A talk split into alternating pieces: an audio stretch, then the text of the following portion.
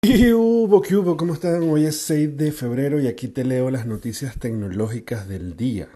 Xiaomi pues mostró un teléfono en forma con pantalla, en forma de cascada, lo que quiere decir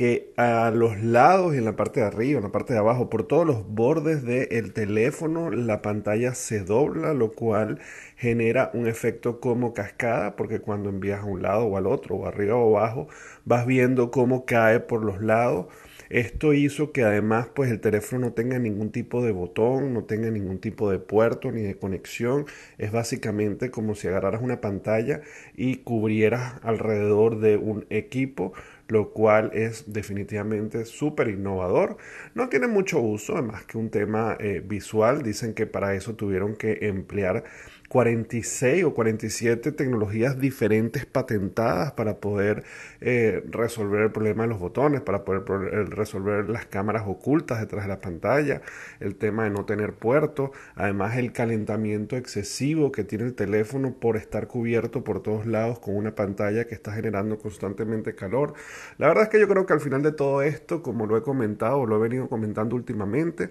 hay como una guerra de titanes para demostrar quién es más poderoso, quién es más potente, sacando sus eh, armas secretas, lo que han logrado conseguir, cómo han logrado eh, impresionar a, todo el mundo. Básicamente es, eso, tratar de, ganar más mercados diciendo a, a ver aquí quién es el más poderoso, quién es el mejor y quién revoluciona mucho más. Siguiendo con el tema de la polémica de Mr. Trump, eh, se coló un posible acuerdo que había habido en diciembre de Parler,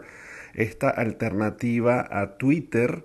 que eh, pues coquetea con la derecha y que lo que hace es una lucha por evitar la censura y pues agarrándose del tema de la libertad de expresión y todo lo demás pues pareciera que va más inclinado hacia el autoritarismo o hacia eh, movimientos de derecha o de odio o de supremacía. Pero el punto está que se reveló que ellos le regalaron al parecer 40% de la compañía, o sea, la gente de Parle le regaló 40% de la compañía o le ofreció, lo que no está claro si fue a cambio de dinero o no, con la intención de que Trump comenzara a utilizar la plataforma. Esto, recordemos, eh, dice que pasó en diciembre, incluso antes de los eventos del Capitolio,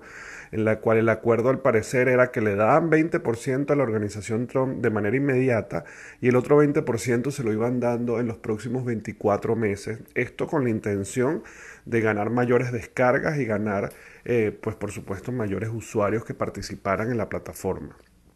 Al parecer todo esto pues no se ha logrado confirmar, según dicen, pues con, cuando ocurrió el tema del Capitolio y ocurrieron todos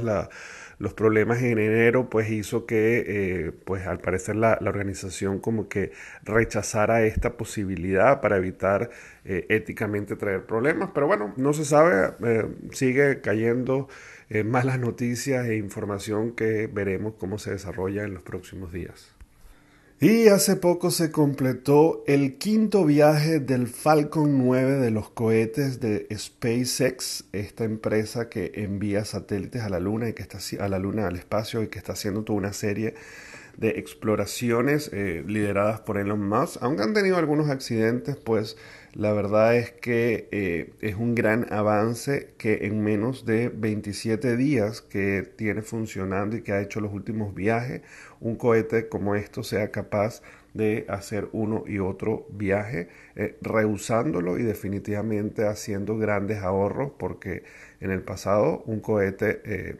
tenía un solo uso y después desaparecía, explotaba, se, se iba desintegrando para poder dejar arriba sin tener que volver a bajar. Yo no sé si es que la pandemia nos mantuvo aislados, si realmente es como he venido diciendo que evolucionó tecnológicamente eh, o evolucionamos como sociedad o, se adelantaron unos 5 o 10 años de evolución tecnológica, pero este año ha comenzado radical con, con cambios y con, y con toda una serie de noticias bastante futuristas y en mi caso pues bastante alentadoras. Me contenta mucho que esto sea así y que finalmente demos el paso a la evolución tecnológica que nos hace la vida mucho más fácil.